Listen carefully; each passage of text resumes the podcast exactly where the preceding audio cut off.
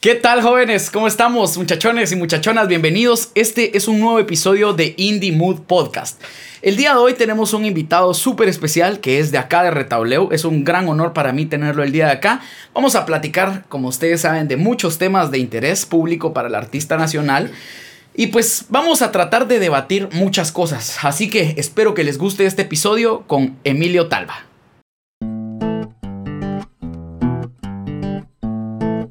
Esto es Indie Mood. Un espacio dedicado al arte independiente, a la productividad y a la creatividad. Estás en el proceso de querer vivir del arte. Tienes muchas dudas y muy pocas respuestas. Te cuento algo reconfortante. Habemos muchas personas en este proceso. Hemos aprendido a prueba y error qué funciona y qué no. Y queremos compartir contigo información que te va a ahorrar años de experiencia y sobre todo mucho pero mucho dinero. Indie Mood. Bueno, ahora sí vamos a dar inicio a este podcast, jóvenes.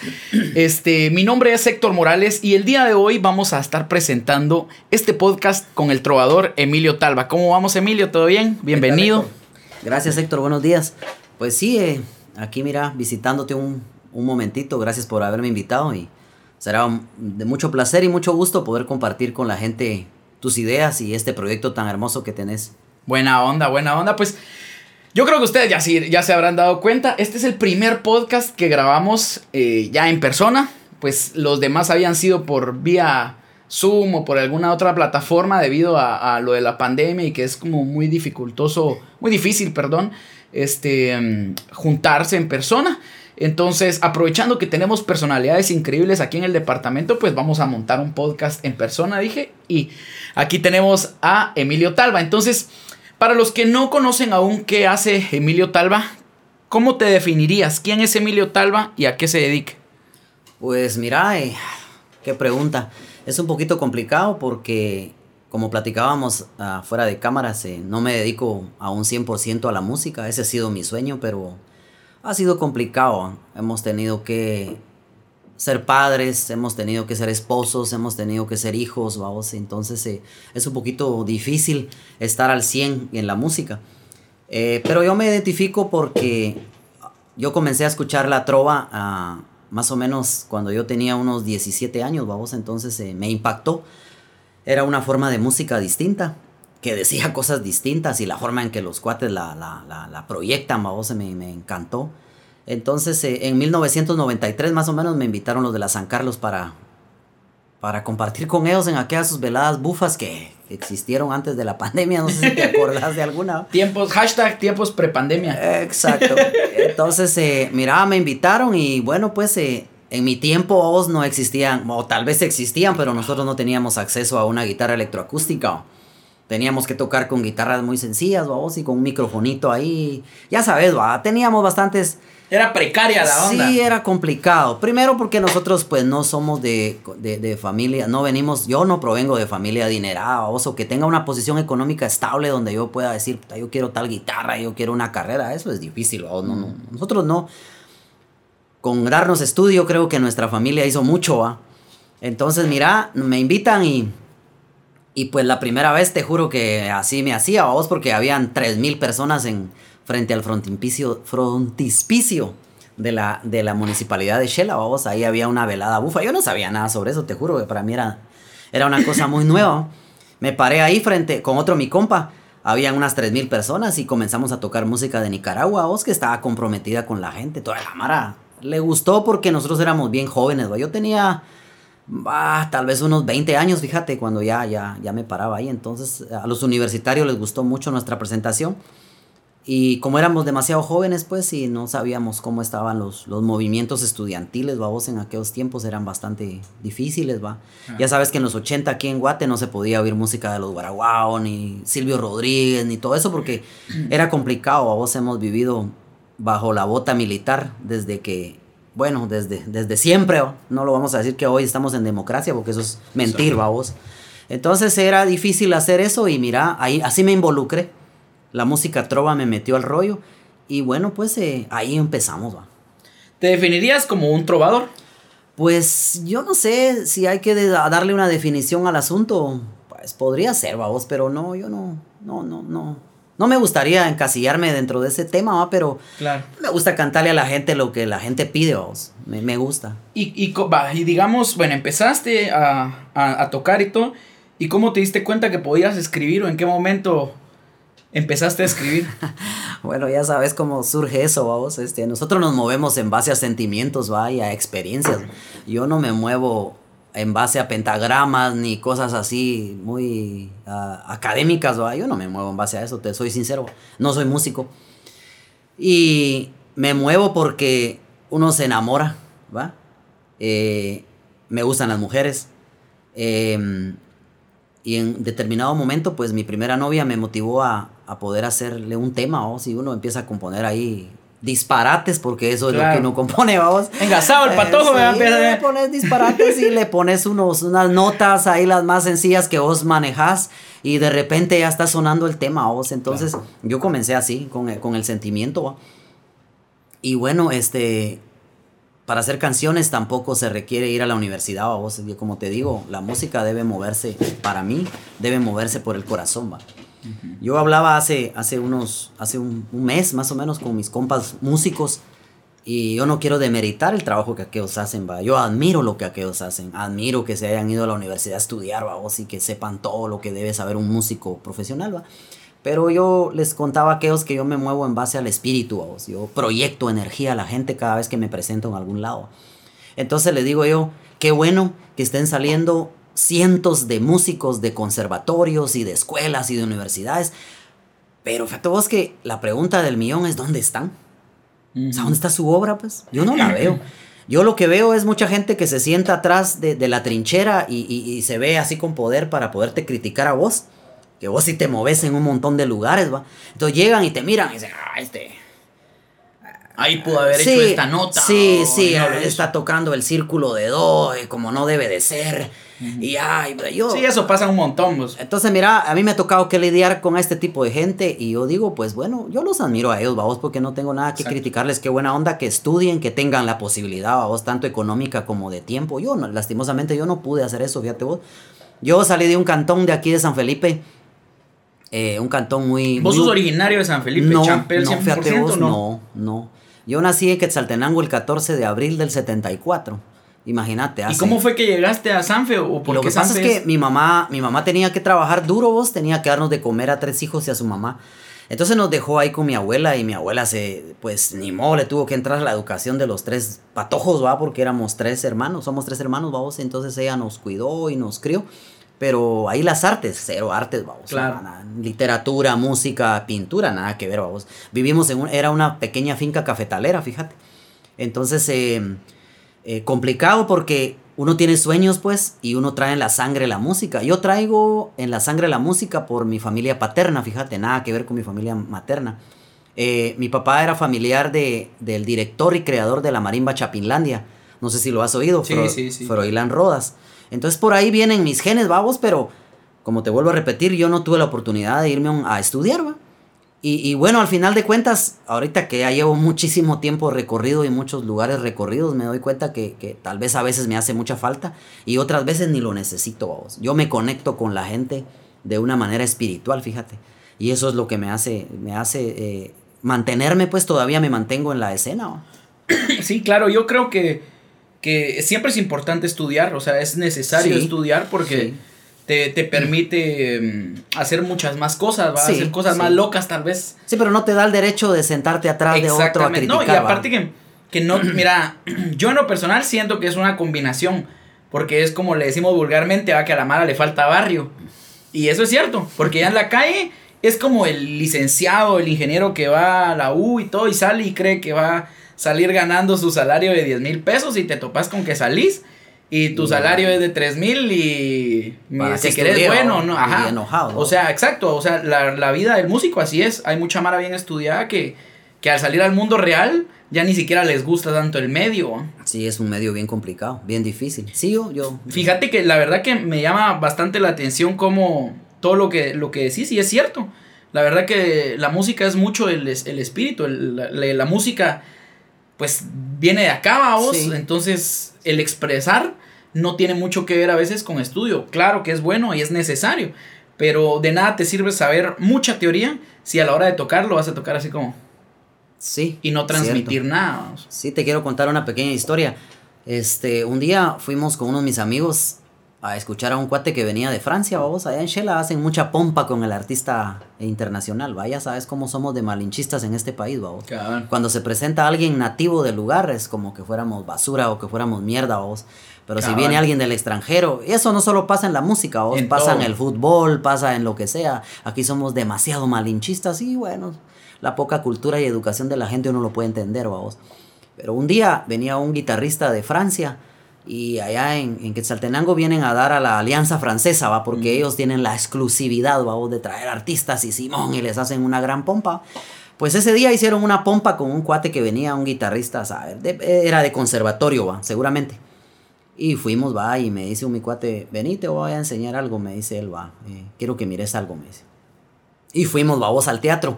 Por cierto que la entrada no era muy cara. Eh, costaba como 20 pesos, algo así. Fuimos, entramos, vamos. Y el cuate, por supuesto, vamos. Él se sentó, vamos. Puso su. No, no tenía trill, solo vacío. Se sentó, pusieron el micrófono en una guitarra. Ya te imaginas cuánto cuestan esas guitarras, vamos. Y se sentó ahí y comenzó. Y así, mira. Se secaba el sudor y boom, bajaba la guitarra. Y hacía esto. Le aplaudían. Y otro tema. Y otra vez lo mismo. Entonces me dice mi cuate, mira vos, me dice, vos quisieras hacer eso, me dice aquel, va, mira, estudiar tanto para venir a dar un espectáculo así de ese tipo, me dice aquel, va, mira el cuate, perfecto, ni una nota salida de tono, vamos, o sea, todo. Entonces me dice, mira, esa es la diferencia entre ellos y nosotros, me dice aquel, va, nosotros tenemos que conectar a la Mara. Vamos a tocar a un restaurante y la Mara ni nos pone coco, están ahí hablando, conversando, gritando y ni les importamos, ¿va? Entonces nuestro, nuestro trabajo realmente, vos, dice aquel, no es tocar música, sino conectarnos con la gente, vos. Hacer que, que la magia surja en un restaurante, en cualquier velado. Y eso, me dice aquel, eso no se adquiere en una universidad, me dice. Chica, a mí me dejó, yo me recuerdo esa, esa anécdota porque fíjate que eso es lo que yo he movido en mi vida, vos he movido más mi espíritu que mis conocimientos musicales, ¿va? Bueno, no tengo muchos tampoco, vos, para qué te voy a decir, no tengo muchos conocimientos musicales, pero lo poquito que he aprendido en la vida me da la certeza de que hay magia. Vos que sos artista te has podido dar cuenta que llegas a un lugar y la mara ni te pela, vos. Y le das la primera y la segunda y la tercera y la mara no se conecta. Y eso como que comienza a irritarte por dentro, vos, y vos decís, ¿y aquí qué está pasando?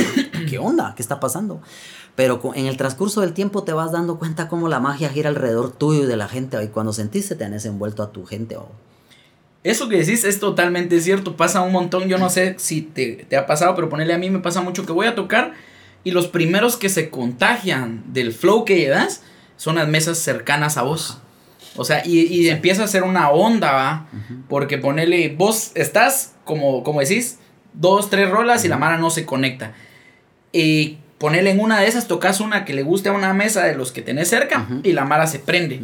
Y esa mesa se queda encendida. Y esa mesa contagia a la mesa. Y así es como se, como se riega la magia en un restaurante, en un bar, en lo que sea. Entonces es interesante eh, manejar esos aspectos. Yo no estoy diciendo que los músicos que estudian no crean magia. Claro. Pero no son todos, fíjate Héctor. No son todos. Entonces por eso te digo que sí es importante que los patojos ahorita, por ejemplo, eh, si quieren dedicarse a esto, eh, estudien, va, se preparen.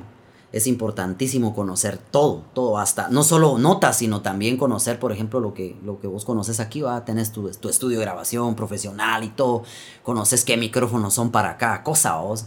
el que lleva la guitarra no lo lleva la batería, por ejemplo, con el que cantás. O sea, todas esas cosas es conocimiento. que fíjate que también hay otra cosa que no lo podemos negar, que hoy vivimos en un mundo globalizado donde eh, lo he dicho en otros podcasts que, el músico hoy en día ya no puede ser solo músico. El músico hoy en día tiene que ser diseñador gráfico, tiene que saber de marketing, tiene que saber de ingeniería, tiene que saber de audio, tiene que saber de muchas cosas. Exacto. Porque para que un músico de verdad pueda sobrevivir, bueno, en países como el nuestro, que pueda sobrevivir de, hacer música, tienes que saber de muchas cosas, porque te toca hacer de todo. Te toca, te toca. Sí, y entonces así es la única forma como hoy en día puedes sobrevivir de músico, al menos acá pues en los países eh, latinoamericanos, ¿va? Tenés que hacer todo un cacho. Antes me recuerdo yo que grabar un disco era una, era una algo bien lindo. Yo tengo ahí mis discos, no sé si los has visto en Spotify. Bueno, no tengo tantos, aquí en Spotify tengo dos. Pero tengo otros. ¿Cómo para hacerles promo de una para que la Mara pueda escuchar tu música? Eh, bueno, eh, en Spotify aparecen Emilio Talba. ¿o? Emilio Talba, eh, tengo uno que se llama Incoherencias y el otro se llama 7 más 1. Lo grabamos en Shela. Lastimosamente, pues eh, te digo que el cuate con el que trabajé no entendió mis ideas, babos. Este, yo hubiera querido que, que la música fuera más trova, pero se hizo así con piano y otras cosas y no me, no me gustaron los arreglos, babos. Algunos arreglos no me gustaron, entonces, eh, pero salieron. O sea, mis ideas están ahí, va. Claro. Entonces eso es lo importante. Y te digo que ahorita estoy tratando la manera de arreglar un, un, pequeño tema para un proyecto que tengo ahorita en San Felipe Reo. Fíjate vos que es uno de los temas que, que más me atraen pues de mi carrera. Prácticamente como artista yo no, yo estoy así como bajo de agua. ¿o? No, no, claro. no me gusta mucho llamar la atención, ¿va? Yo hago mis trabajos así debajo de agua. Y ahorita tengo mi proyecto bien bonito en San Felipe Retaluleu. y quiero, pues, eh, en el futuro poder hacer este tema con otros mis compas. Nítido. Fíjate que quiero retomar un tema que hablaste al inicio, cabal. Sí. Que lo hablamos un poco fuera de cámara. No lo quise tocar más porque quería platicarlo acá. Y es eh, el hecho de me decías, mira, yo tuve que empezar a dedicarme a mi familia y todo. ¿Cómo es que es de curioso vos que generaciones anteriores lograron hacer muchas cosas teniendo hijos? O sea, ponerle, así como el famoso meme, a mucha de que eh, mi mamá a los 25 años ya estaba casada, tenía dos hijos, tenía casa y, y ya estaba pensando en qué hacer. Y yo tengo 25 y tengo dos Funko Pops y, y goma y ansiedad. ¿vos? Entonces, ¿cómo es que las nuevas generaciones no podemos eh, acceder a hacer tantas cosas como las anteriores? Y hablábamos también de cómo, en especial en la música, la música es, es, una, es una mujer muy celosa que es de tu tiempo, uh -huh. de tu atención, uh -huh. De tu pisto, mano, porque todo tu pisto te lo querés gastar en música. Sí, no. Y no sé, o sea, es increíble cómo, contame más o menos cómo has logrado sobrellevar eh, una vida porque sos papá. Sí. Entonces, ¿qué, ¿qué recomendaciones le puedes dar a la Mara como alguien que ya ha vivido esas cosas, va? Y cómo es, cómo es la, la realidad de, de ser un, un, papá, de ser una persona que ya tiene una uh -huh. carrera. ¿Cómo haces para dividir tu tiempo, para organizarte y para saber Exacto. en qué invertir, va? Complicado, es un tema bastante amplio, pero voy a tratar de, de hacerlo pequeño, que tenemos mucho de qué hablar, vamos. Este, yo, cuando venís de un lugar donde no tenés nada, ya, todo lo que te, lo que te viene es un, como ganancia, vos. Este, ya te dije, yo crecí en un cantoncito de aquí de San Felipe pequeño, vamos, en una casita sencilla de madera, más ni piso teníamos, vamos, era, era de tierra. ¿va? Y pues teníamos los tres tiempos de comida, eso sí, y las artes ahí, cero artes, eso ya, ya acordamos. ¿va?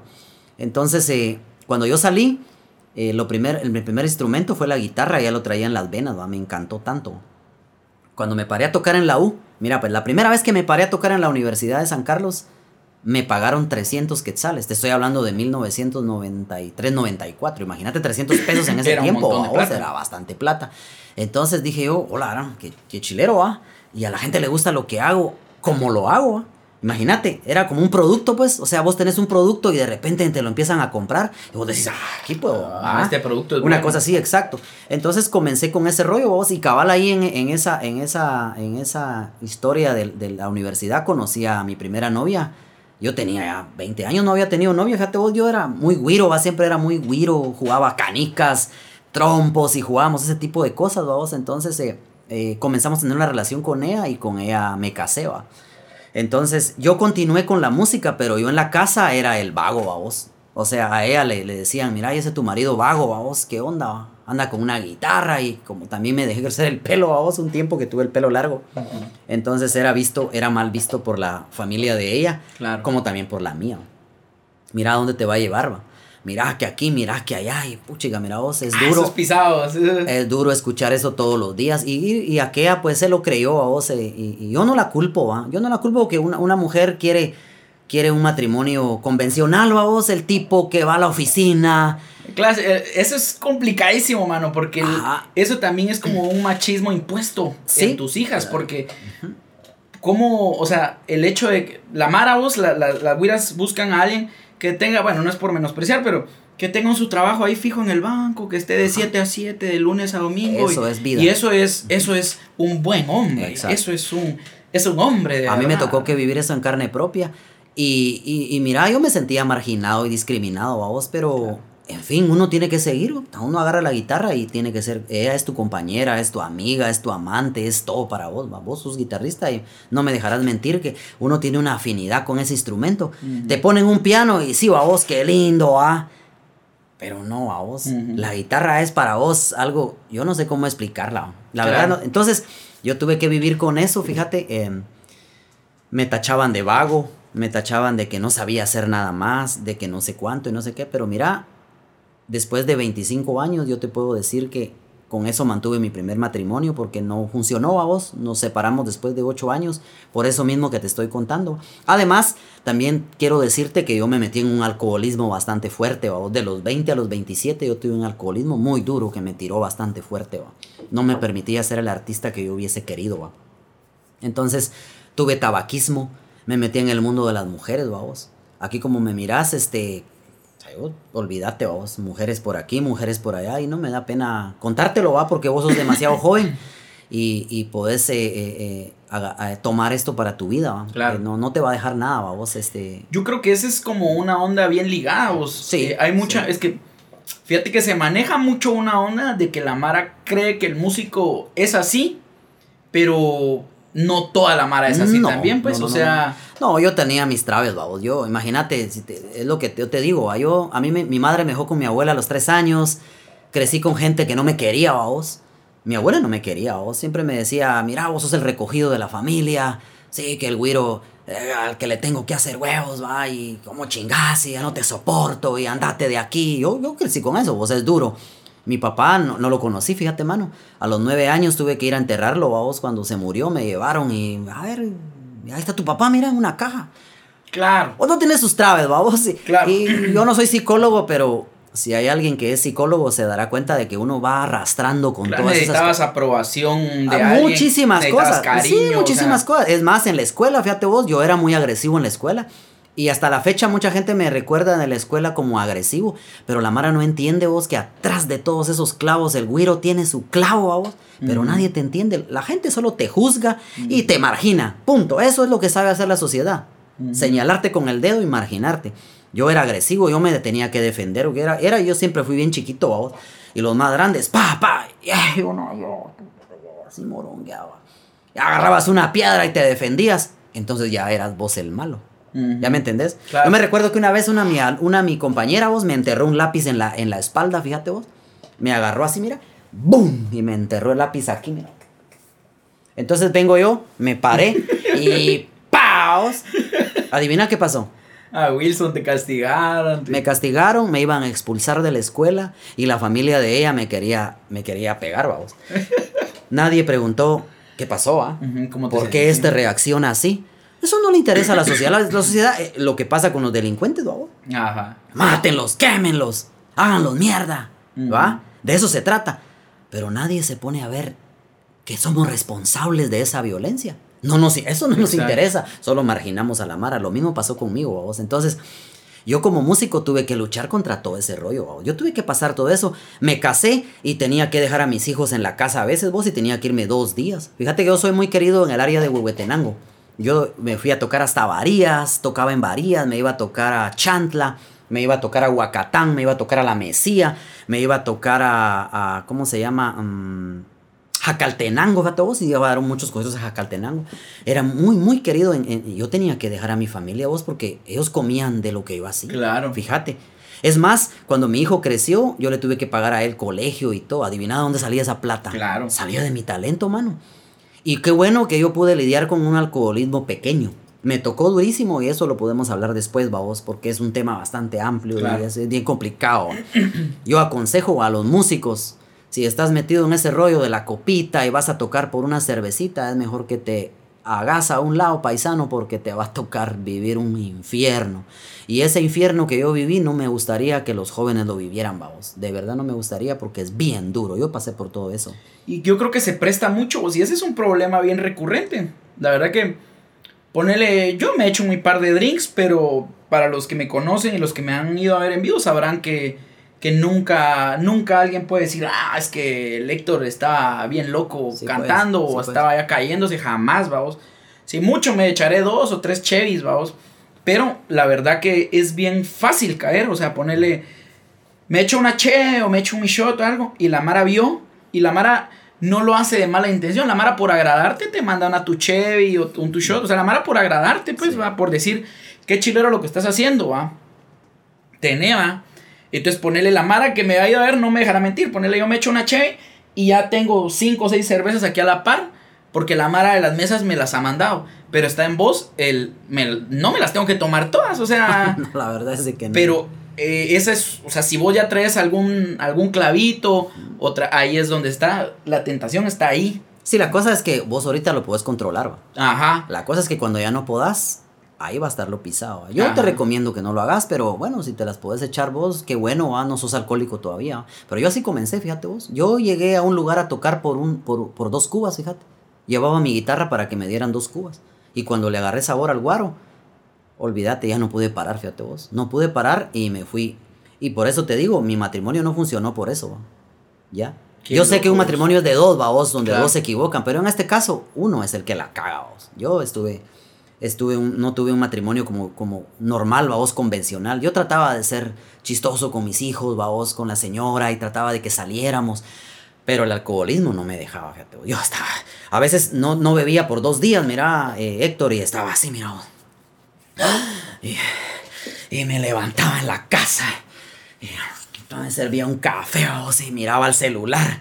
Y como no me llama alguien para un. Para, para, para un par. Ajá, no, no. Me llamaba para inventarme algún concierto, una salida a la calle, vamos. Y era una ansiedad, mira. Y, y, pues, y sacaba mi billetera y miraba. ¿Y a qué, a, qué, qué te pasa vos, va? ¿Vos qué tenés? ¿Tenés otra mujer en la calle o qué? No, no tengo nada, que no sé qué. Y esos eran los clavos, mira, eso, eso te va matando. Y yo tuve que lidiar con ese tema, con la música, vos, de que, de que, de que no, no me miraban como, como un artista, sino me miraban como un vago. Así te miran. Vas con tu guitarra por ahí, por todos lados, sos un vago. Así, así, así te mira la sociedad. Mira, aquí en, tu, aquí en tu estudio no puedes poner un título que te acredite como artista. Yo creo que nadie lo tiene, vos. Claro. No lo tenemos. No lo hemos tenido que ganar a pulso. La gente, algunos nos reconocen y otros no nos reconocen, vagos. Simplemente somos eso, unos vagos. Pero te digo algo, que como dice aquella canción, después de la tormenta siempre llega la calma, vos. Este, reflexioné, reflexionando sobre este tema y dije, yo quiero ser profesional, vamos, yo quiero salir de aquí. Yo no quiero quedarme, no quiero quedarme como mucha gente que conozco, vos, que se sienta en la banqueta a verte, vamos, así, se sienta a criticarte, vamos. Yo no quiero ser de esos, ¿va? Yo siempre he sido de los que propone, Y por eso te dije al entrar que te felicito por lo que tenés aquí, ¿va? Tenés un estudio maravilloso, vos, y tenés una carrera también flores, floreciente y que le das la oportunidad a otra gente de que venga a contarte sus historias. Y proyectarlas a la mara, eso, eso habla muy bien de vos. No tenés el corazón lleno de malos sentimientos, ni, ni, ni, ni, vos querés figurar como la estrella, ni nada, sino que vas, vas, va vos, y eso ya te dije, va, proyectas bonita energía. Y eso es lo que yo siempre he querido en la vida, pero no he podido, vos, yo he tenido que cuidar a mis hijos. Mira, ahorita tengo un hijo de 20 años, ya se graduó, la otra tiene 22 años, fíjate. Y mi güira, vos, que vive en el extranjero, va de 12 años y pues el amor nunca les faltó a vos. Atenciones sí te digo que yo tuve que ausentarme. Seguramente. Es que esa es otra cosa, vos, que uno como artista es muy ausente, man. Sí. Porque volvemos a lo mismo, la música es muy celosa, vos. Entonces, eh, eso no, no se puede negar. Uno es bien ausente. Hasta yo, ponele, yo estoy aquí en mi casa y no miro tanto a mis papás como quisiera porque siempre estoy aquí encerrado, pues. Sí, pues. O sea, eso es, eso es así, vamos. Es, eh, la música te, aísla mucho, te hace ser bien solitario. Y también te quiero contar que en, ese, en ese lapso eh, quise retirarme a vos. Te entra tanto que, que, sos un vago, que sos esto, que sos el otro, que no servís para nada. Hay mejores músicos que vos y vos que no sabes nada. Y va, y al, fin te funde en el corazón, va vos, y decidí ser una persona normal. Y me fui a dar clases, va vos, me fui a trabajar en una inmobiliaria me fui a, dar clases de, educación física, porque soy maestro de educación física, fíjate.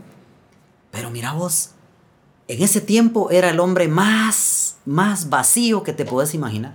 Vacío. media vez sos artista, mano, y, y, sabes eso que puede causar la música.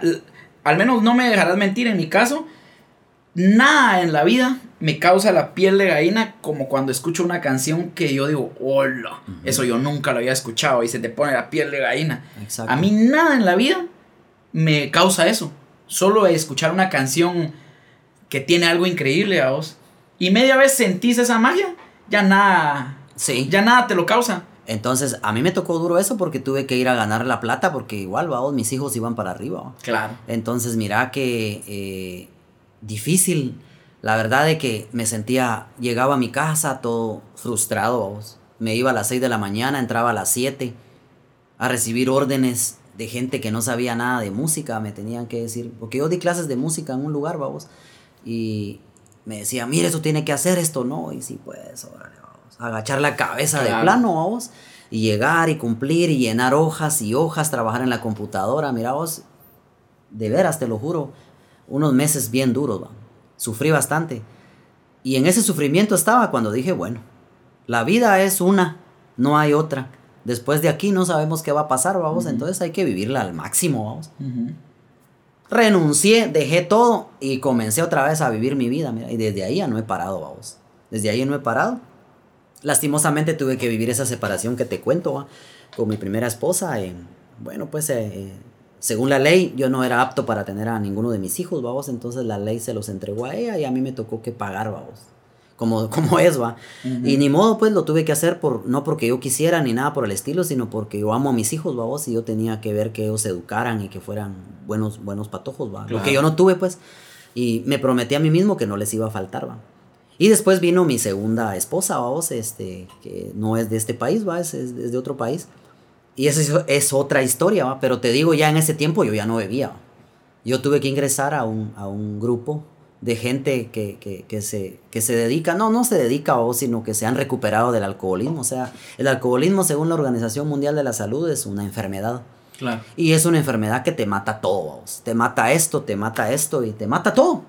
Entonces, eh, cuando uno lo entiende como tal, uno, uno sabe que uno está enfermo y que uno quiere la cura, pues. Y la cura es sencilla, vos, pero no es tan fácil llegar a ella. Ya. La cura es no beber un trago de alcohol y se acabó. Fíjate. Entonces yo después de que dejé la bebida, agarré el tabaco. Dejé el tabaco, boom, el clavo con las mujeres, vamos. Complicado, me ha tocado vivir situaciones bien complicadas, pero eso no quiere decir que, que uno no se pueda eh, ¿cómo se dice? Proyectar. Uno se pueda proyectar a la, a la gente o vos y ser ejemplo para los jóvenes. ¿va? No te estoy diciendo que ahorita yo sea un angelito de Dios, ¿va? Claro. Yo tengo mis errores y todo, pero realmente yo no sé ni a dónde voy, pero sí sé a dónde no quiero regresar. Es, es bien curioso vos todo lo que mencionás porque yo no soy psicólogo ni nada, pero sí siempre me ha interesado mucho la estabilidad emocional y el poder curarse emocionalmente pues, uno mismo, ¿va? Y cómo arrastraste todos esos problemas por cosas que problemas que tuviste desde la niñez, ¿va? Que sí, cómo es de importante la niñez, va, vos, o sea, por eso es es bien triste que ponerle, yo siempre he dicho, pues el, hecho de nacer aquí te priva de sueños, man. Sí. El hecho de nacer en Guatemala es, boom, las alas así y todo no tenés oportunidades ni, de, ni de educarte, ni de nada, ni... Es bien complicado, mano. Imagínate, a mí me hubiese gustado estudiar en una universidad privada un tema, por ejemplo, de audio a vos. Me hubiera gustado eh, recibir un curso de cómo hacer grabaciones, va. Y por supuesto estudiar la música eh, culta a vos, me hubiera gustado. Pero imagínate vos, ¿quién me iba a pagar a mí eso? Claro, sin ponerle vas a, escuelas y ni siquiera dónde sentarte ahí, man.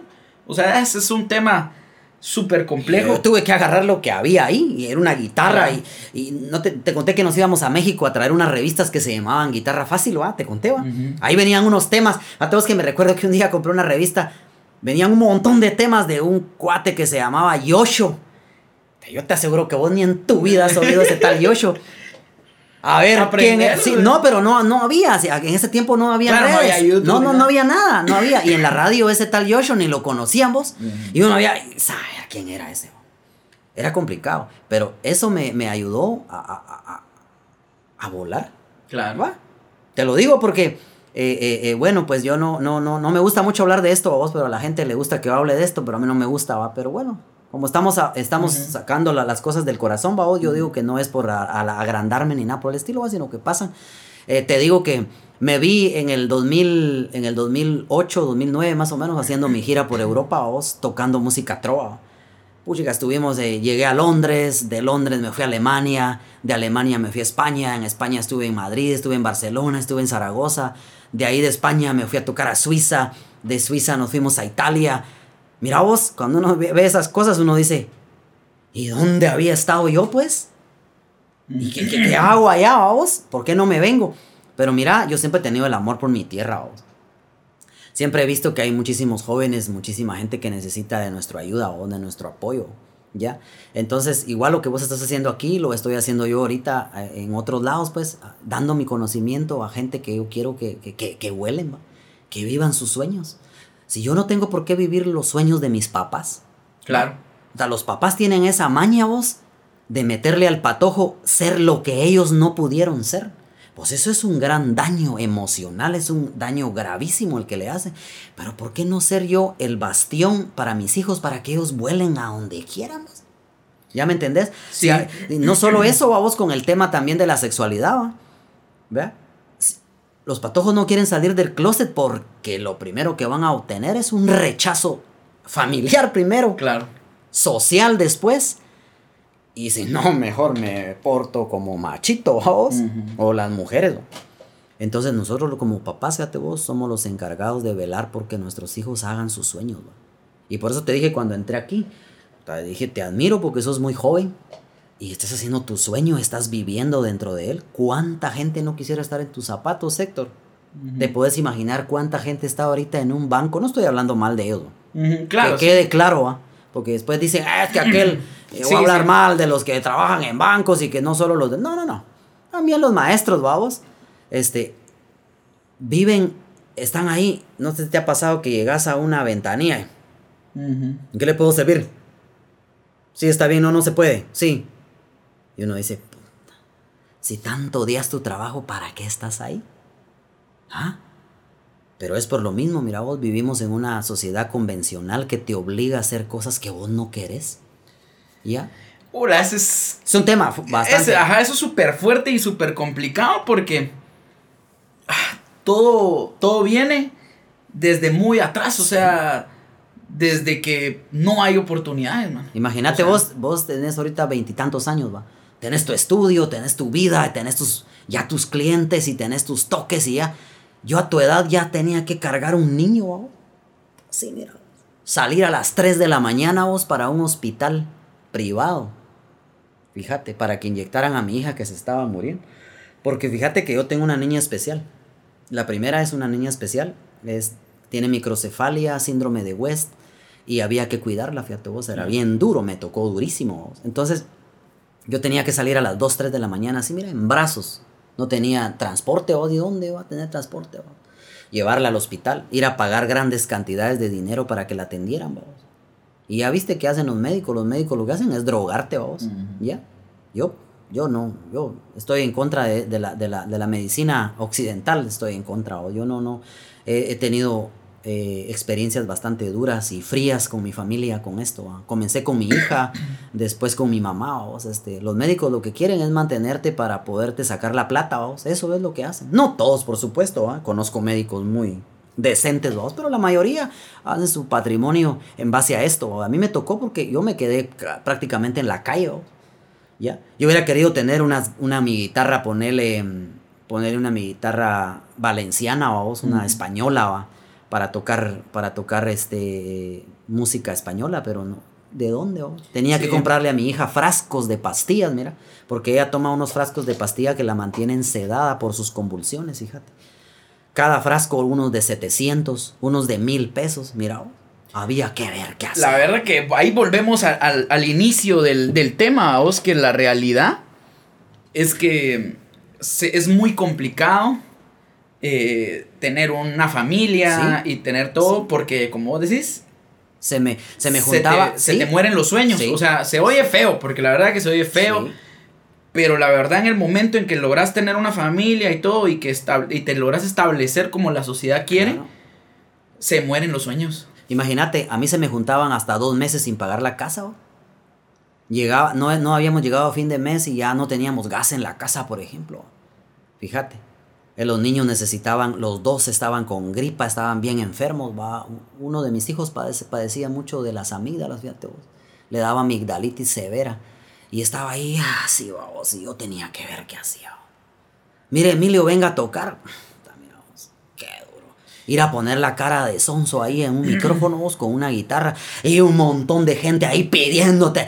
Y vamos, mira, tocate una de Chente vos. Tocate una de los iracundos. Mira, cuerpo sin alma. No, que la bella idiota. No, que mira. No tenés idea. Y vos tenías que darle. Claro. Porque estabas pensando en tus hijos. Ay, hay que darle. Ah, pero sin embargo hay otro grupo atrás que te estaba criticando que, que no sos profesional, que no sos bueno, que gritas en el micrófono, que somatás la guitarra, porque a mí también me dieron reata con eso, que somataba, que no sé qué, que no sé cuánto. Y uno tiene que escuchar y avanzar, babos, porque la gente no está en tus zapatos, eh, Héctor. La gente no se pone en tus zapatos, la gente solo es buena para, para ponerte el dedo en, en la cara y decirte qué haces bien y qué no haces bien. Pero nadie va y se pone en tus zapatos y, y- y mira desde ahí la realidad que vos estás viviendo. A mí me tocó todo eso, fíjate vos. Me tenía que ir a veces con mi hija gravísima, tenía que ir a sacar mis toques porque de eso vivíamos, fíjate vos. No, y había que cobrar lo que me pagaban.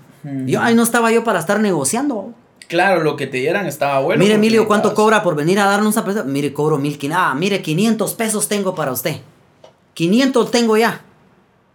Vámonos. Uno tenía que ver el audio, vos, uno tenía que hacer la publicidad para el evento.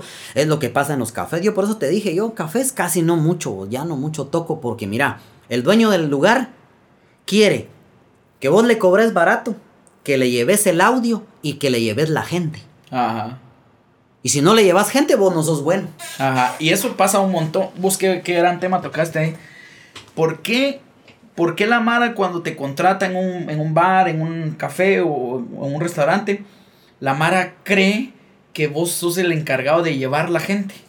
¿Por, qué- por qué sucede este, este, este, este rollo de que, bueno, vino aquel, no vino gente? Ah, no, aquel no jala gente. Aquel Entonces no, jala. es bueno. No es bueno. Y, o sea, Me tocó vivir eso. Sí, y, y por qué? ¿Por qué, por qué la Mara eh, tiene muy, muy grabado ese concepto?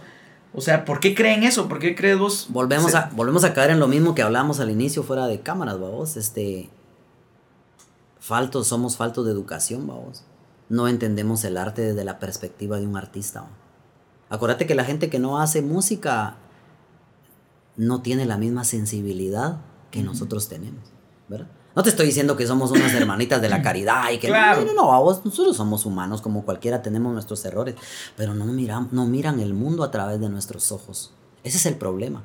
Entonces, nosotros somos los encargados de publicitarles el lugar, de llevar el audio, de poner el show y de llevar la gente. ¿No te ha pasado que Sí. invitas a tus amigos y vos vení, te voy a tener un toque? Vos, Uno no tiene obligación de estar llevando gente a ningún lado. Cabal. Yo me presento y me importa una mierda si me llegas a ver o no. Además, la gente llega y piensa que te hace un favor, Héctor. Sí, eso sí tienes toda la razón. ¡Qué huevos! La gente llega a verte a un lugar y piensa que te está haciendo un favor a vos. Cabal. Cuando es al revés, vos les haces un favor a ellos porque los sacás de, de sus De su realidad un rato, compartís un mensaje. yo tuve que vivir todo eso y por eso te dije anteriormente que, eh, el día que te fuimos a ver al café donde tocas, ¿va? te dije que ay, ya no estoy en disponibilidad de esa mierda. Es cierto, necesidad de plata, por supuesto, a vos todos Claro. tenemos, porque estamos en un, en un momento de nuestro país, no solo en el país, en el mundo, a vos, en un momento bien Complicado. a vos, este, cualquier, la gente ahorita está, eh, se aprovecha de otros, va vos, para tener billete, va. Nosotros los músicos no podemos, ¿de quién nos vamos a aprovechar, Héctor? Nosotros cobramos lo que creemos conveniente de nuestro trabajo, vamos, y la gente no nos lo paga. A mí, ay Dios, si yo te contara, fíjate, nosotros nos, nos quieren pagar lo que ellos creen, ¿ya? No lo que nosotros queremos cobrar, sino lo que ellos creen que vale nuestro trabajo. Ay, es que mire usted, ¿qué puede con una guitarrita y un microfonito y eso es la gran cosa? La gente no sabe. Cabal. Y, y ahí sucede también otra cosa. Es que ponerle la Mara. Ponerle yo no personal. ca- caes a veces en el juego. Porque ponerle yo no personal. Prefiero llevar mi audio. Prefiero llevar todas mis chivas. Porque si no, la Mara te dice. No hombre, cóbreme menos y, y yo aquí, Aquí tengo, tengo el audio, audio. aquí tengo todo. Y la comida. Y mi, ajá, exacto, ese es otro tema. güey. muerto Pero ajá, la Mara cree que, que por darte eh, comida ya es un gran pago, vamos. Lo menos que ponerle, bueno, ahorita está sucediendo algo aquí y, y ahí sí que con el perdón de los participantes, pero ponerle el fin de semana va a haber un festival de, de graffiti aquí, ahí en la entrada de la Concepción y qué bueno, realmente qué bueno, felicidades a los organizadores, qué bueno que estén habiendo Qué eventos bueno. de arte. Pero ponerle, yo puse un comentario ahí que yo creo que tal vez no a mucha gente le ha agradado, pero ponerle al artista no le van a pagar. Están diciendo que a, a ver, o sea, que creo que van a donar comida y que se van a quedar en el complejo, no me acuerdo dónde, les van a dar ahí así para que se, para que se rejunten y que se duerman ahí, vamos. Como artista, lo menos que puedes exigir es una buena comida y es una buena quedada, vamos. Pero ¿qué pasaría si los artistas vinieran de Estados Unidos, por ejemplo? Exacto, les dan, y ¿Vos ahí sí hay presupuesto. ¿Vos, ahí hay vos creerías que los tratarían así? Ajá.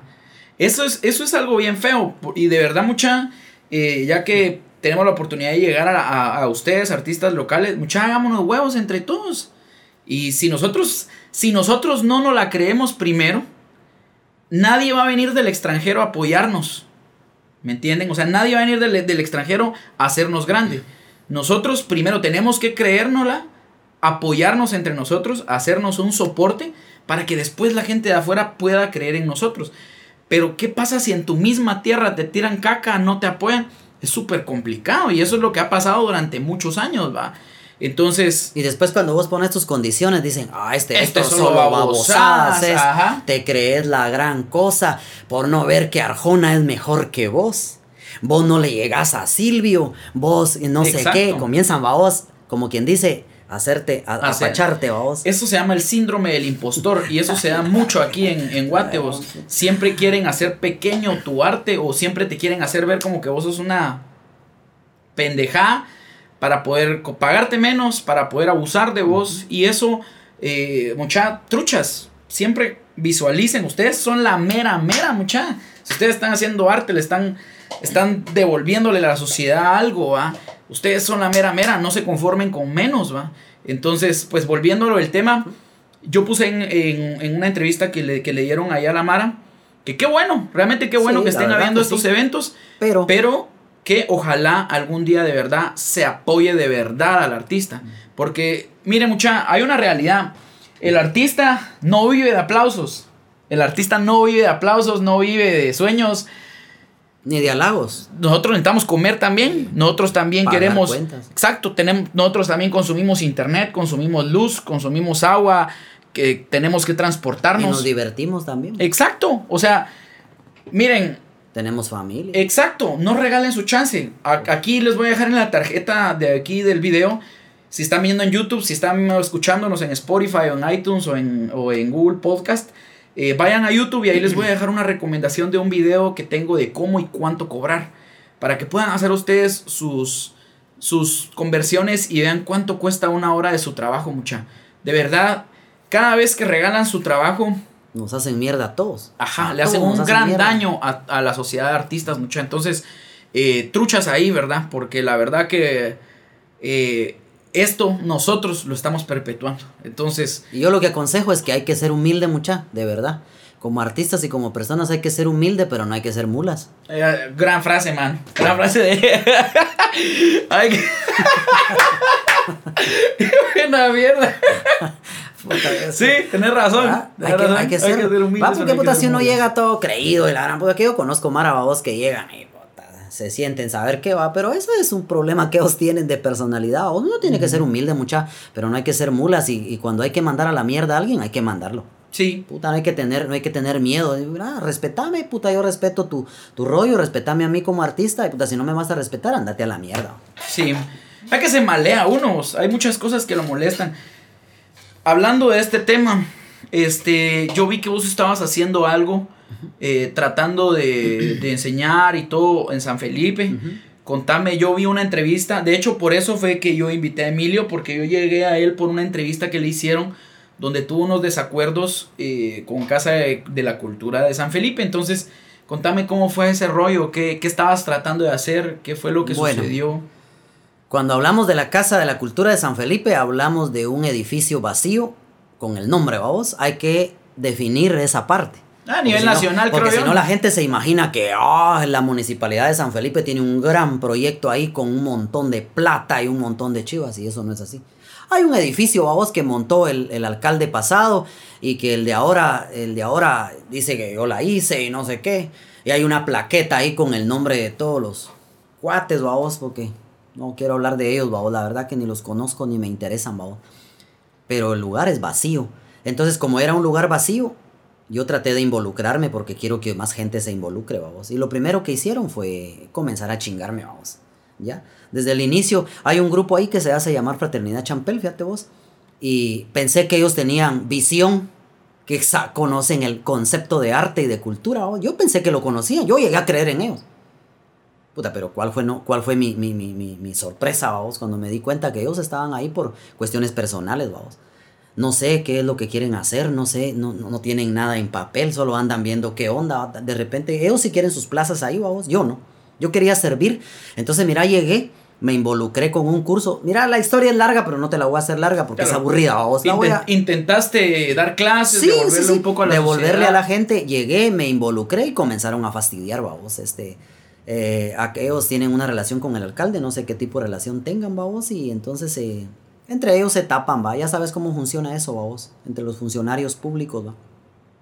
Entonces yo no tengo nada contra el alcalde, no lo conozco personalmente, solo lo he visto, eh, llegó a una reunión, pero en esa reunión, esa reunión al que él llegó, si yo estaba a la par de él, yo traté de no hablar, vamos, porque yo estaba dirigiendo la, la- era una reunión de padres de familia. Entonces llegó y lo que a mí me molestó fue que dijo, miren, presupuesto para la Casa de la Cultura no hay. Ay, mira, Pero con es eso dejó callados a todos. Siempre, nunca ha habido presupuesto para cultura. Es más, dijo, porque los padres pidieron que a mí me diera él un contrato. Después él me acusó a mí de que yo le estaba pidiendo una plaza. Mira vos, eso es falso. Y se lo vuelvo a repetir aquí, es mentiroso, pues, porque yo no le pedí a él ninguna plaza. Se lo vuelvo a decir, yo no quiero plazas con la municipalidad. Peor si, imagínate esas plazas, son de 1500 quetzales o 2000. ¿Qué haces vos, Héctor, con 2000 pesos ahorita? Y tenés que andar lamiendo pies y lamiéndoles a ellos el culo. No, no es así la cosa, fíjate vos, yo no estoy acostumbrado a hacer eso.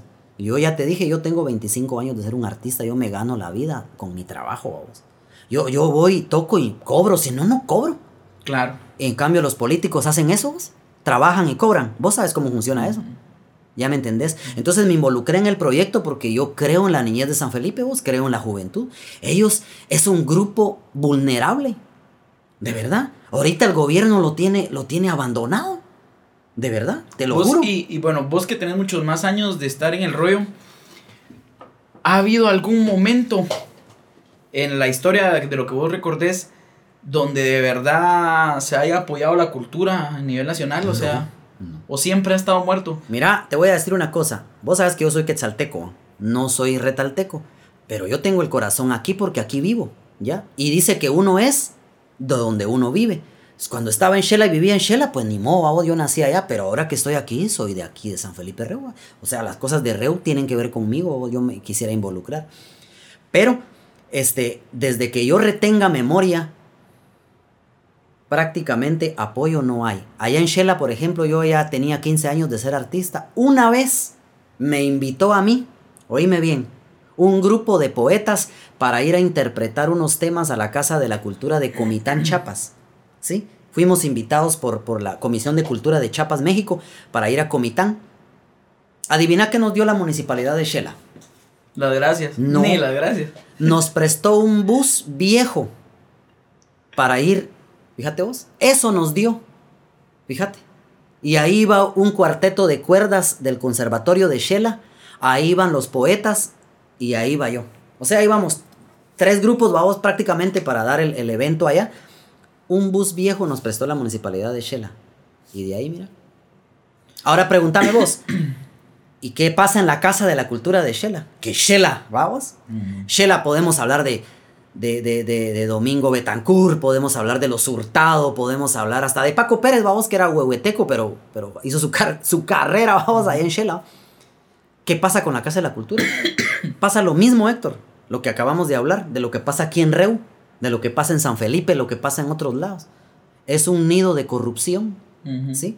No hay fondos para eso porque ahí no se roba, ahí no se huevea el pisto. Entonces, por eso, ¿qué les va, les va a dejar a ellos réditos de imprimir? Y si te dan pisto, entonces quieren los políticos manejarte después. Quieren que vos les andes haciendo sus cancioncitas huecas para andar engañando a la gente después. Y eso hay que decírselo a la gente. ¿Ya me entendés?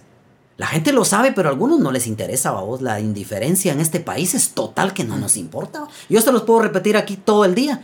No, la gente no me va a entender. Van a empezar a decir que yo odio a todo el mundo. No, señores, yo no odio a nadie. Yo creo que lo que sucede vos es de que la base del tercermundismo, siempre he dicho yo, es la indiferencia y el individualismo. Porque nosotros de verdad siempre, eh, yo estoy bien, no me importa que... De los demás. Ajá, que todo siga igual. Media vez yo estoy bien con mi salario mínimo.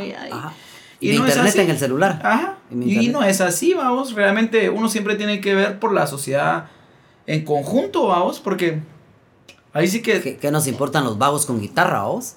Mira, a mí ahorita en San Felipe me acusaron de que hay un partido político detrás de mí. A la gente que me conoce vos, nunca me ha visto a mí haciéndole la barba a ningún político. Ni voy a ir a pedir yo diezmos, ni voy a ir a pedir yo ofrendas a ningún político. Cuando yo sé que el dinero que ellos manejan es dinero del pueblo vos, y que se lo roban. Esos, esos aluces. Mira por qué se fue la CICIG de Guatemala. Yo no quiero entrar en política vos, pero tiene que ver. Tiene que ver, Héctor. Tiene que ver mucho porque por eso estamos nosotros en la mierda. Por causa de estos tipos, fíjate vos. No solo es aquí en Reua, vos es en todos lados. Claro. ¿Ya? Entonces, mira, estamos en eso. Mira, la CICIC se fue de aquí porque había un grupo de gente que ellos tocaron. Les tocaron las entrañas a los de siempre. Y esos siguen metidos ahí en el Congreso, mira. ¿Ya? Mira ahorita con eso de la pandemia. ¿Dónde, están los, dónde, dónde está todo ese pisto? ¿Dónde está todo ese pisto? Hashtag ¿dónde está el dinero? Fíjate. Entonces la gente no lo quiere oír, lo oye, pero para ellos no significa nada. Para mí significa mucho porque ese dinero era oportunidades para muchos niños pobres, vos. De verdad, hay mucha gente aquí en Guatemala que está bien pisada, Y es un círculo vicioso porque regresamos a lo mismo que hablamos cuando vos hablabas de tu niñez. Si tu niñez es jodida, imagínate. Es bien complicado recuperarte de eso. Y entonces en país como, países como el nuestro, ¿cómo, cómo te recuperas de eso? ¿Cómo, cómo podés esperar? De que la juventud tenga oportunidades si estás creando a una juventud con desnutrición que no va a poder desarrollarse incluso hasta cerebralmente como la gente que tuvo acceso a... O sea, es bien complicado. Miren, muchachos, la verdad que ya nos extendimos en esto, pero ¿qué podían esperar? Estamos dos trovadores platicando, entonces eh, no queremos entrar en, en, algo así, pero Miren. Tiene que ver, vale. Sí, tiene mucho que ver, pues la verdad que la falta de oportunidades y el hecho de que nunca podamos hacer cosas más grandes en Guatemala, tiene que ver. O sea, la verdad que hay mucha mara. De hecho, ayer platicaba con un amigo que va, lo vamos a tener también aquí en Indie Mood Podcast. Y me decía también algo bien válido, y es cierto.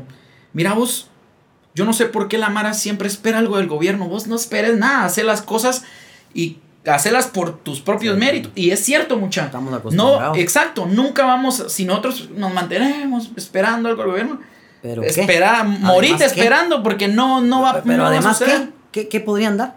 Exacto, o sea, eso no va a suceder, eso tenemos, pero décadas de que sea así y va a seguir así. Sí. El problema es que uno se malea porque debería ser obligación. Y uno, y hay cosas que están pues fuera de nuestro alcance. parece que es, fíjate vos, pero yo la verdad que no tengo muy claro eso, vos. Eh, hay, hay un porcentaje para la cultura, pero ¿sabes qué le llaman cultura a los alcaldes? Invertir pisto en las ferias. Ajá, cabal. Ya, traer, traer, traer chinique, vos. la, yo no tengo nada contra los músicos de chinique, vos, ellos también son profesionales y todo, pero ese es el arte para ellos. Ya, poner los desfiles en la calle. Y que la más vos, llegue y se para en la calle a ver un desfile, vos. Eso te lo da tu Muni. Ajá. Ya. Y entonces el impacto que tiene en la Mara eso, vos, ya, pues, así la Muni queda a huevo, ¿ah? Ah, no nos daban nada y ahora nos dan esto, vos. Por eso yo digo, nosotros no tenemos un sistema democrático, vos. Nosotros tenemos una, una imposición de una cleptocracia, es lo que se llama nuestro sistema, ¿ya? Tenemos un montón de cleptómanos atrás de la administración pública. Ahí vos llegás a hueviar, o huevías o te hacen hueviar. Así como vos lo oís. Vos llegás a un puesto y querés cambiar ahí. Disculpe, don Héctor. Usted no vino, para, no vino a cambiar nada aquí. Aquí las cosas ya están. ¿Ya? O se ajusta o lo ajustamos. ¿Ya me entendés? Sí, ves. Lo mismo pasa con el presidente. Él cree que manda, pero no manda.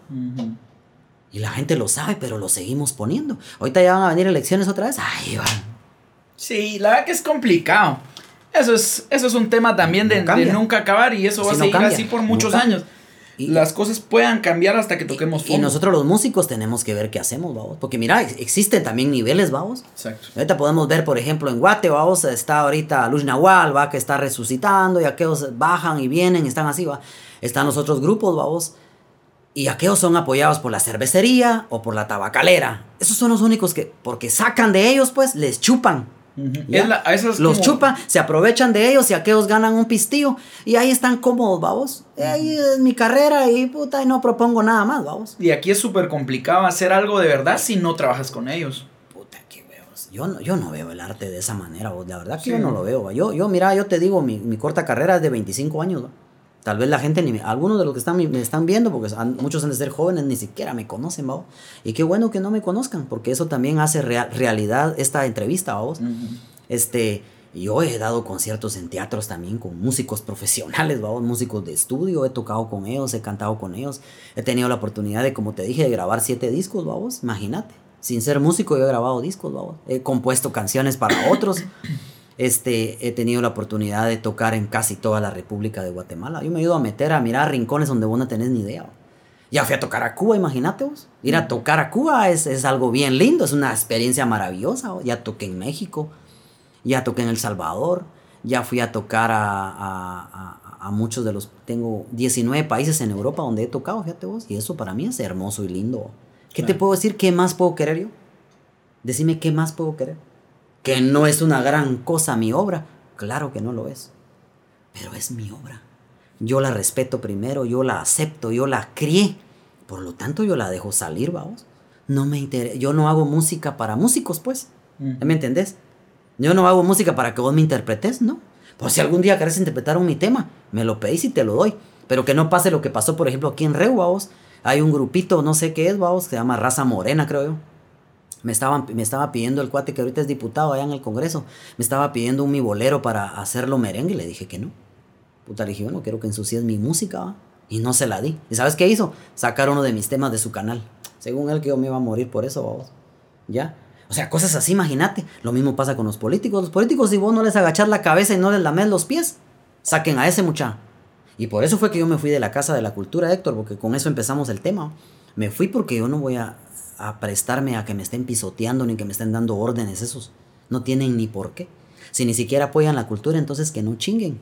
¿Ya? Es lo que pido. Y mira, ya te di, te vuelvo a repetir, yo no tengo nada contra el alcalde de San Felipe. Es más, ni lo conozco. Solo que me cae mal las actitudes que toman ellos, babos. ¿Ya? Eh, me cae re mal eso, que, que, que, sean... eh, No les interese, babos, no les interesa. Ya, ya te dije, ellos pagan por desfiles, por ferias, por cosas así, por procesiones, ¿va? Porque la iglesia, ya viste que es la historia mala de nuestro Claro. país que va unida con, con, con el poder, ¿va?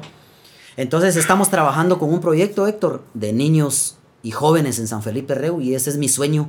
Estoy dándole con muchas ganas, con mucha responsabilidad y les estoy enseñando lo poquito que sé, porque tampoco es una gran cosa que yo sepa. o Yo lo poquito que yo he adquirido durante estos 25 años, yo se lo estoy enseñando a los jóvenes, mira, y llevamos un grupo bastante lindo, vamos. Y ahí estoy. Ahorita no tenemos, tenemos, nos prestaron un colegio en San Felipe para poder dar nuestro, nuestros cursos, nuestro curso. Es el Liceo Champel, valga la, la pero gracias al apoyo, pues, promo, claro. la, la promo, ¿va? lo estamos haciendo. Ellos nos prestaron el colegio y ahí vamos a empezar a dar clases a partir de eh, nuestros cursos empiezan el 12 de abril y terminamos en junio el segundo módulo, fíjate. Perfecto. Y lo vamos a hacer con, no cobramos ni un centavo, no estamos cobrando pisto, no queremos pisto, no queremos plazas, no queremos nada, solo queremos que la gente se involucre, vamos, y que nos ayuden. No tenemos muchos instrumentos, necesitamos pianos, necesitamos flautas transversales, necesitamos más guitarras, necesitamos pizarrones, necesitamos un montón de cosas, fíjate, pero no sé cómo van a venir, pero yo sé que van a venir. Sí, la verdad que hay que ver de qué, de qué forma y si también mucha... Ustedes son músicos, yo ya te dije también que si necesitan apoyo de, de alguna forma, con muchísimo gusto yo estoy para, Esto para es un apoyo, apoyarles. esto Claro. es un apoyo. Claro, tenemos que ver mucha lo que hablábamos antes. Si entre nosotros mismos no nos apoyamos, no va a venir Mara de otros lados a apoyarnos y menos esperen algo de, de arriba, ¿va? Entonces, eh, hagámonos ganas, mucha. Trabajemos juntos. Eh, ustedes saben que yo siempre eh, creo mucho en la, en la unidad del artista. Hagámonos ganas, de verdad. Esa es la única forma de, de hacer algo, de hacer algo aquí. La que terminamos un cacho oscuro este podcast, mucha. Nos pusimos meros, meros, meros tiracaca. bueno, chicos, entonces hasta aquí vamos a dejar el podcast de, de, esta, de esta semana. Este, nada de lo que estamos hablando, mucha, nada es personal, nada es con ningún tipo de saña. Simplemente esta es una plática, como les digo, son dos trovadores hablando de problemas que, que pues sabemos que, que existen. Nada es con, con, de verdad una hazaña con dirección. No. Yo creo que pues estas son cosas que son difíciles, como la política y la religión que, que la Mara dice, de eso no se habla, pero la realidad es que deberíamos de hablarlo. Son cosas que, que nos interesan a todos y deberíamos todos de, de, entenderlo, ¿verdad? Entonces, este, por, para terminar, Emilio, tus redes, eh, cómo te pueden contactar, tu música, un poco de promoción para que puedan ir a escuchar lo que vos haces. Pues fíjate vos que yo no soy muy cibernético, no tengo muchas páginas ni nada por el estilo, pero ya te dije en Spotify, en Spotify, perdón, hay un par de discos y si la Mara quiere escuchar algo de lo que hemos hecho, va, porque hemos hecho algo. Ahí está. Eh, mi página en Facebook es Emilio Talba Trovador. Ahí pueden seguir algunas cosas. Ahorita estoy metido en el proyecto con los muchachos, va, que es lo que me tiene más interesado, pues, porque ya uno ya no está en aquel rollo de, de, de, de ser el gran artista, ni que quiero figurar, ni nada por el estilo. Realmente no me interesa eso, me interesa más eh, darle mis conocimientos a la gente que viene, va. Okay. Ahí hay, muchos, hay mucha semilla, va. Claro. Hay muchos niños que sí tienen sueños y que tal vez los logren y que tengan lo que nosotros no tuvimos, vamos. Yo fui, fui maltratado, pues fui un niño maltratado. Eh, me tuve que ir de, de, un instituto porque yo tocaba guitarra y el director de ese lugar no quería que yo tocara las guitarras. Me, tuvo que, me sacó a vos, prácticamente me dijo que me largara porque yo no podía hacer eso. Entonces yo tuve mucho, muchos problemas de niño. Eh, y ahora velas porque, porque la Mara no, ajá, no, exacto, claro, porque no pase bueno. eso mismo con los muchachos, ¿va? yo no quiero que eso pase. ¿va? Lo mismo me pasó con mis hijos, ¿va? yo ya te dije, fui abandonado pues prácticamente por mis padres, vamos. Y a mis hijos, no, a pesar de que yo he estado eh, separado de las mamás de mis hijos, yo no los he abandonado nunca. O sea, está el amor de padre, va a estar siempre hasta que yo esté vivo. Entonces, mis redes son esas: eh, Emilio Talba Trovador en el Facebook, ahí estoy a la orden.